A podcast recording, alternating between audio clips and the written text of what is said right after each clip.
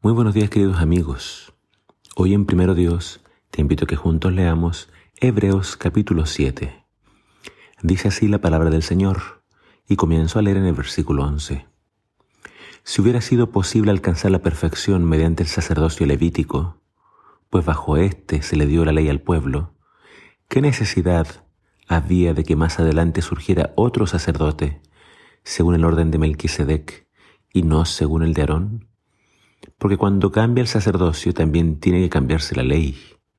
En efecto, Jesús de quien se dicen estas cosas era de otra tribu, de la cual nadie se ha dedicado al servicio del altar. Es evidente que nuestro Señor procedía de la tribu de Judá, respecto a la cual nada dijo Moisés con relación al sacerdocio.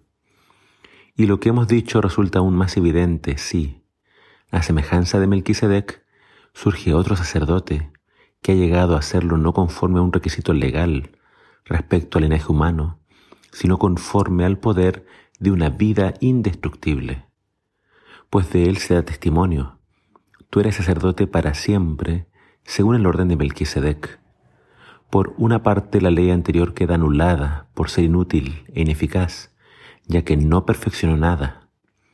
Y por otra se introduce una esperanza mejor, mediante la cual nos acercamos a Dios y no fue sin juramento. Los otros sacerdotes llegaron a hacerlo sin juramento, mientras que éste llegó a hacerlo con el juramento de aquel que le dijo, El Señor ha jurado, y no cambiará de parecer. Tú eres sacerdote para siempre. Por tanto, Jesús ha llegado a ser el que garantiza un pacto superior. Ahora bien, como a aquellos sacerdotes la muerte les impedía seguir ejerciendo sus funciones, ha habido muchos de ellos, pero como Jesús permanece para siempre, su sacerdocio es imperecedero. Por eso también puede salvar por completo a los que por medio de él se acercan a Dios, ya que vive siempre para interceder por ellos. Nos convenía tener un sumo sacerdote así, santo, irreprochable, puro, apartado de los pecadores y exaltado sobre los cielos a diferencia de los otros sumos sacerdotes, Él no tiene que ofrecer sacrificios día tras día, primero por sus propios pecados y luego por los del pueblo, porque Él ofreció el sacrificio una sola vez y para siempre cuando se ofreció a sí mismo. De hecho, la ley designa como sumos sacerdotes a hombres débiles, pero el juramento, posterior a la ley, designa al Hijo, quien ha sido hecho perfecto para siempre.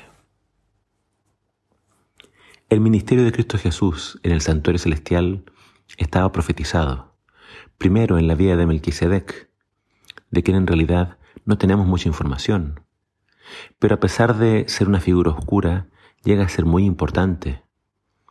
Abraham, después de ir a la guerra y vencer a los reyes que habían secuestrado a su sobrino Lot, se encuentra con Melquisedec. Se dice de Melquisedec que era rey de Salem, y este rey bendice a Abraham y le entrega el diezmo de todo el botín que obtuvo de su victoria.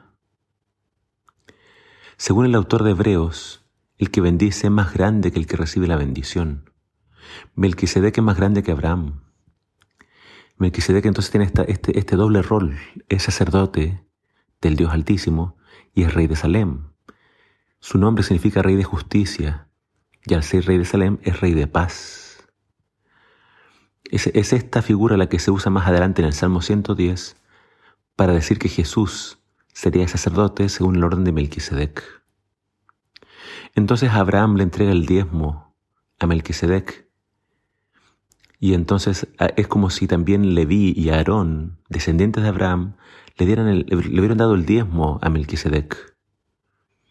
Melquisedec representa a Cristo. Cristo es nuestro sumo sacerdote. Según la ley, Cristo no podría ser sacerdote, ya que no pertenece a la tribu de Leví. Pero Dios hizo un juramento e hizo a Cristo sacerdote para siempre, según el orden de Melquisedec. La gran diferencia entre los sacerdotes de la tribu de Leví y Cristo Jesús es que Cristo posee una vida indestructible. Cristo vive para siempre y eso lo hace superior a todo el sistema levítico. Todo este argumento que presenta el autor de Hebreos es para que los cristianos de origen judío dejaran de fijar su mirada en el santuario terrenal y en los sacerdotes terrenales y pusieran su fe y su confianza en el sumo sacerdote celestial, Cristo Jesús, quien verdaderamente puede perfeccionarnos y salvarnos, ya que vive siempre para interceder por nosotros. Querido amigo, querida amiga, si te alejaste de Dios, hoy te invito a regresar. Jesús aún está intercediendo. Aún hay tiempo de volver. Si lo buscas, Él te va a recibir. Él sigue esperando por ti. No tengas vergüenza, no tengas temor, solo regresa, así como estás. No esperes arreglar las cosas antes de volver. Vuelve ya y deja que Jesús se encargue de poner todo en su lugar. Deja que Él te limpie y que Él se encargue de todo el desastre que quizás hoy hay en tu vida. Recuerda esto, Él es tu poderoso y amante Salvador. Que el Señor te bendiga.